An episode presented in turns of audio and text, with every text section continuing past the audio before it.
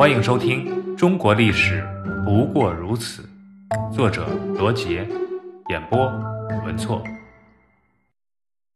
诸吕之乱。汉王朝建立之初，人心尚未统一，一些重兵在握的将领总想伺机反叛，以图天下，所以刘邦格外小心。他在出征讨伐叛将陈豨的时候，宫廷内事就交给皇后吕雉，宫廷外事交给丞相萧何，这才放心离去。吕雉和刘邦是结发夫妻，也是相濡以沫的患难夫妻。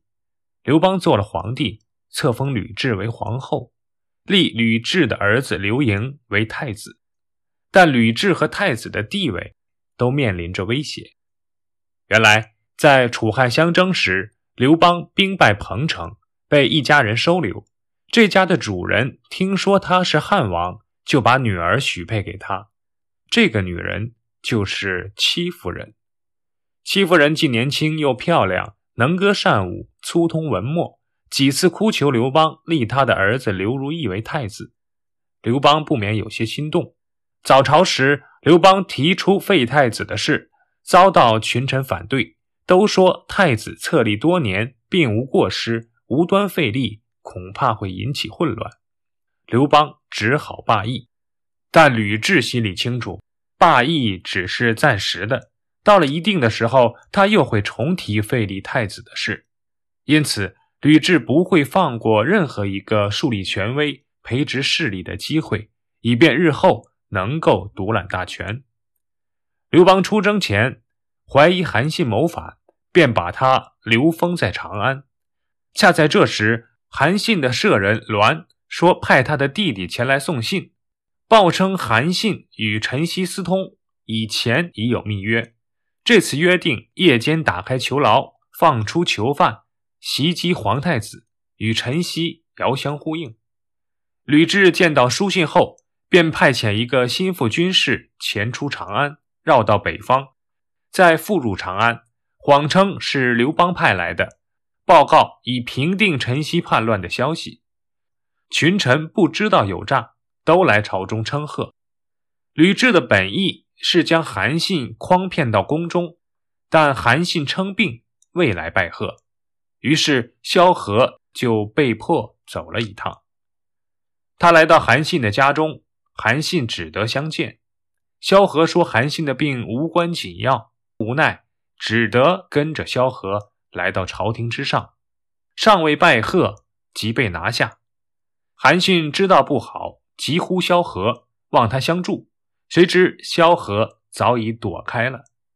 就这样，一个功勋卓著的开国大将，不明不白的死在了吕雉的刀下。”淮阴侯韩信串通陈豨等叛将谋反，聚集囚徒家奴，欲夜袭皇后及太子，罪不可赦。王不王法，还不是你们说了算？念其战功卓著，赐他权势。当初萧何月下追回韩信，使之成为大将，如今还是萧何害了韩信，使其丧命。这就是历史上著名的典故：成也萧何，败也萧何。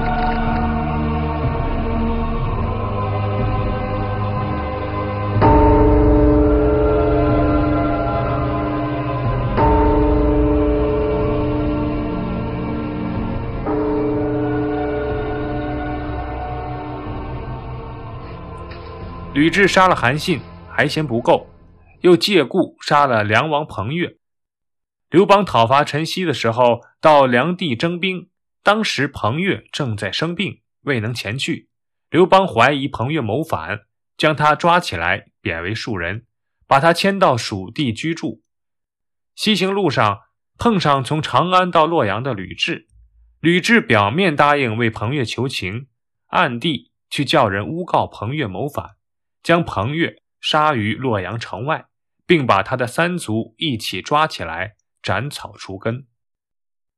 吕雉杀了两位王侯大臣，震惊了朝野，也拉拢了部分的势力。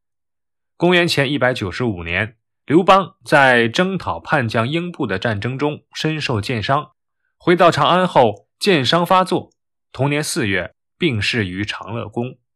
太子刘盈即位，但朝廷大权实际掌握在吕雉的手中。不久，刘盈被吕雉惊吓而死。吕雉只有刘盈一个亲生的儿子，就找一个宫女生的名叫刘公的男孩即位，同时杀掉了他的生母。至此，吕雉临朝称制。吕雉临朝称制的八年间，打破了刘邦非刘氏宗族不可称王的规定。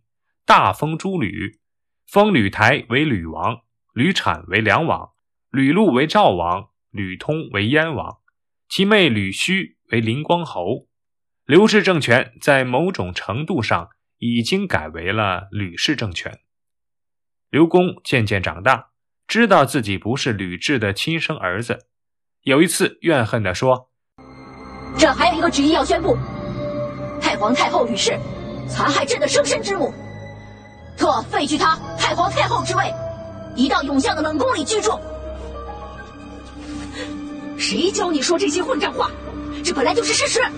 朕告诉你，朕才是皇上，这天下是朕的。你一个女人根本不应该天天在朝堂上。各位大人，你们说是不是？微臣皇后。吕雉听说后，立刻把他幽禁起来。不久后，即将其废掉，杀死。然后又立衡山王刘宏为傀儡皇帝。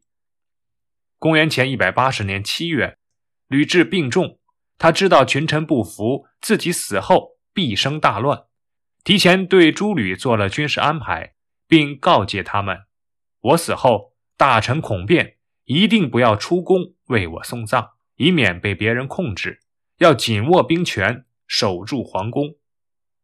此话不久，吕雉病死。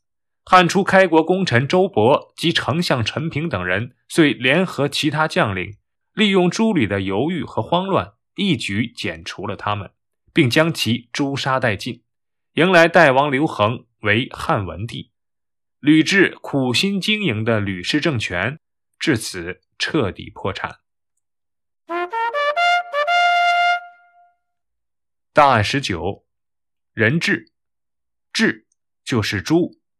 刘邦死后，吕雉对戚夫人进行了惨无人道的迫害，先斩掉戚姬的手指和脚趾，割其乳房，挖其双眼，再熏聋其耳朵，并灌下哑药，然后扔进厕所里，取个名字叫做人质。